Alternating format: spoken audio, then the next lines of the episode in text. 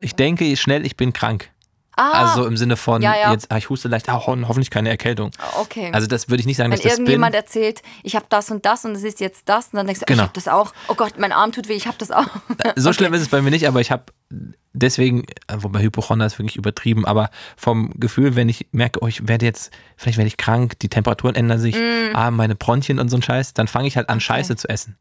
Ah, so dieses, jetzt Ja. darf ich ja, mir geht's ja nicht gut. Ja, okay, das- jetzt trinke ich sieben Liter Cola, kaufe mir noch 18 Donuts. Aber das kenne ich auch. Dieses, ja, ich brauche das jetzt, ist ja auch eine kalte Zeit oder habe eine anstrengende Zeit und dann Genau. esse ich einfach alles, was ich sage, ah, es muss, muss mir ja gut gehen, ne?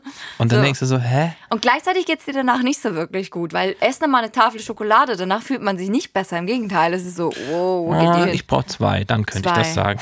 Okay. Die ganze Talkomat-Folge ab Donnerstag bei Spotify.